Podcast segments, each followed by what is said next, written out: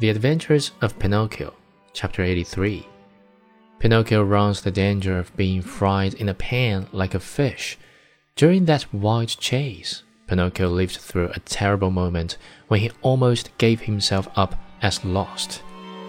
This was when Alidoro, that was the mastiff's name, in a frenzy of running, came so near that he was on the very point of reaching him. The marionette heard, close behind him, the labored breathing of the beast who was fast on his trail, and now and again even felt his hot breath blow over him. Luckily, by this time, he was very near the shore, and the sea was in sight. In fact, only a few short steps away. As soon as he set foot on the beach, Pinocchio gave a leap and fell into the water.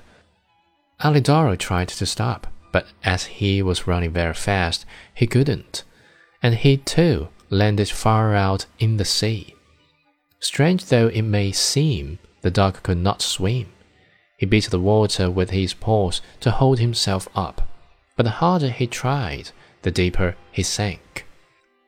As he stuck his head out once more, the poor fellow's eyes were bulging, and he barked out wisely, I drown!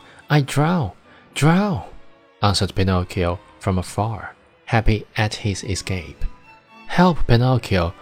Dear little Pinocchio! Save me from death! At those cries of suffering, the marionette, who after all had a very kind heart, was moved to compassion.